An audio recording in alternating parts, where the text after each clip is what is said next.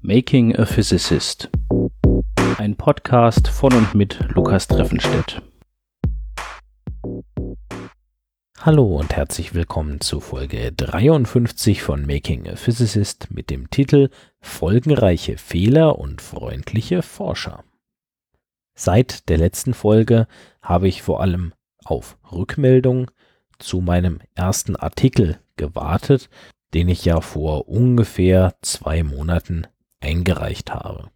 Parallel habe ich natürlich nicht Däumchen gedreht, sondern habe an meinem zweiten Artikel geschrieben und bin da gerade dabei, mit meinem Doktorvater ein paar Korrekturrunden zu machen, wo ich ihm also immer wieder meinen Text schicke und er mir Kommentare dazu dalässt. Das habe ich also so gemacht und dann kam der vergangene Donnerstag, der 28. November und an diesem Tag sind zwei Dinge passiert. Das erste war, dass ich beim Programmieren von einem Test auf einen Fehler in meinem Programm für die sphärische Powerfunktionaltheorie gestoßen bin. Das zweite, was passiert ist, ist, dass ich die Rückmeldung zu meinem ersten Artikel bekommen habe. Aber jetzt zuerst zu diesem Fehler in meinem Programmcode. Dazu äh, hole ich ein bisschen aus. Dieser Programmcode beschäftigt sich ja mit der Van Hove-Funktion, was eine Korrelationsfunktion in einer Flüssigkeit ist. Genauer habe ich das erzählt in Folge 29, die am 25. Juli 2018 erschienen ist.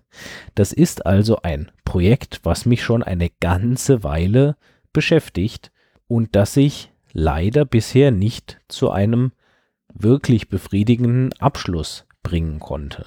Das habe ich in der vorletzten Folge ein bisschen erzählt. Worum genau geht es in dem Projekt? Also wir schauen uns diese Van Hove-Funktion an und die verändert sich mit der Zeit. Warum verändert sie sich? Nun, sie verändert sich, weil Kräfte wirken in dem System, was diese Funktion beschreibt. Und diese Kräfte kann man zerlegen in zwei Teile, nämlich die adiabatischen Kräfte und die superadiabatischen Kräfte. Die adiabatischen sind dabei die, die nur von der Dichte des Systems abhängen, also von der Verteilung der Teilchen zum aktuellen Zeitpunkt. Diese Kräfte sind schon bekannt einigermaßen. Da gibt es Modelle von anderen Forschern, die diese Kräfte ganz gut beschreiben. Und dann gibt es eben noch diese superadiabatischen Kräfte. Und die hängen jetzt nicht nur von der Dichte in unserem System ab, sondern auch vom Strom oder dem Geschwindigkeitsfeld. Das heißt, wie schnell sich die Teilchen so bewegen. Dieser Teil der Kräfte ist noch unbekannt. Man kann ihn zwar ausrechnen anhand von Simulationsdaten, aber man hat aktuell noch kein veröffentlichtes Modell, was diese Kräfte beschreiben könnte. Genau das versucht die Powerfunktionaltheorie. Die gibt eine Möglichkeit, diese Kräfte zu konstruieren und genau daran habe ich gearbeitet. Dieses Modell, was wir da entwickelt haben, hat aber nicht funktioniert und das für über ein Jahr. Ich habe tausend verschiedene Sachen ausprobiert und nichts hat geholfen. Es ging einfach nicht. Deswegen habe ich mich dann darauf beschränkt, eben nur die Simulationsdaten zu analysieren und zumindest die Form der Kräfte auszurechnen, damit dann vielleicht jemand anderes auf das richtige Modell dafür kommt. Jetzt bin ich aber auf diesen Fehler in meinem Programm gestoßen und als ich den behoben habe, hat plötzlich alles funktioniert. Die Theorie hat also die ganze Zeit gestimmt, mein Programm war nur leider falsch. Das war also ein ganz schöner Durchbruch und das vier Monate vor dem Ende meiner Promotion. Ein absoluter Wahnsinn. Ich habe, als ich das gesehen habe, erst mal da gesessen und nicht gewusst, ob ich lachen oder weinen soll. Wir haben jetzt also ein funktionierendes Modell, um diese Kräfte zu beschreiben.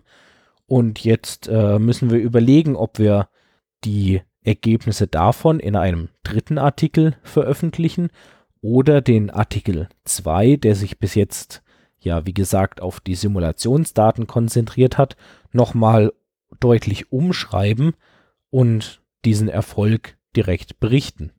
Egal wie wir es machen, das ist total super und ich bin sehr glücklich, dass ich da jetzt noch neue Ergebnisse habe und dieses lange Projekt jetzt noch zu einem wirklich erfolgreichen Abschluss bringen kann.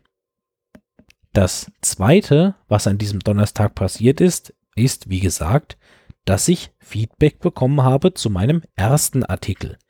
Den hatte ich ja eingereicht beim Journal Soft Matter und jetzt habe ich die Antwort des Journals vom Editor bekommen. Der Editor hatte das Paper zu zwei Referees geschickt, also zwei Forschern, die irgendwie was mit unserem Forschungsgebiet zu tun haben. Diese zwei Referees haben dann jeweils einen kurzen Text geschrieben und das an den Editor geschickt und der Editor hat jetzt diese zwei Texte zu mir geschickt.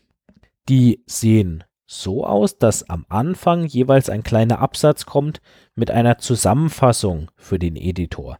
Das heißt, da beschreiben diese Forscher nochmal in kurzer Weise, was das Thema dieses Artikels ist und welche Relevanz die Ergebnisse haben.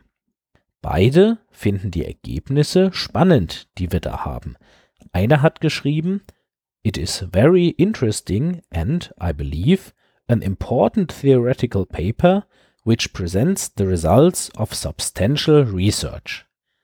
Das ist schon ein ganz schön dickes Lob. Und da habe ich mich wirklich, wirklich gefreut, als ich das gelesen habe. Der zweite Teil des Textes ist dann immer eine Liste mit Kommentaren, die im Detail auf den Artikel eingehen. Das sind kleine Unklarheiten oder vielleicht Fehler, die man gemacht hat, die man auf jeden Fall beheben sollte, wenn der Artikel veröffentlicht werden soll. Am Ende schreiben dann beide nochmal, dass die Veröffentlichung empfohlen wird, wenn ich diese kleinen Korrekturen gemacht habe. Beide Referees geben mir also ein sehr, sehr positives Feedback. Keine Korrekturen, das kommt eigentlich nie vor.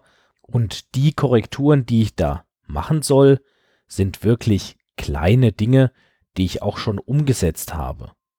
Mein Doktorvater muss da jetzt nochmal drüber schauen. Der will vielleicht auch noch das eine oder andere ein bisschen umstellen. Und wenn der damit zufrieden ist, dann schicken wir das wieder zurück mit unseren Korrekturen an den Editor und vielleicht wird es dann direkt schon veröffentlicht. Damit hätte ich dann also schon einen großen Schritt weiter zu meiner Promotion gemacht. Ich hoffe, ich kann euch davon dann in der nächsten Folge, die im Januar erst erscheinen wird, berichten. Dazwischen liegt jetzt noch der Dezember die Vorweihnachtszeit, Weihnachten, Neujahr und so weiter. Deswegen wünsche ich euch jetzt, weil wir uns ja erst im Januar wieder hören, schon mal frohe Weihnachten, einen guten Rutsch ins neue Jahr und bis zur nächsten Folge. Macht's gut. Dieser Podcast steht unter einer Creative Commons Lizenz. Das Intro basiert auf dem Stück Robot Physics von Socialbot. Das Stück ist erschienen auf dem Album Family Jewels und steht ebenfalls unter einer Creative Commons Lizenz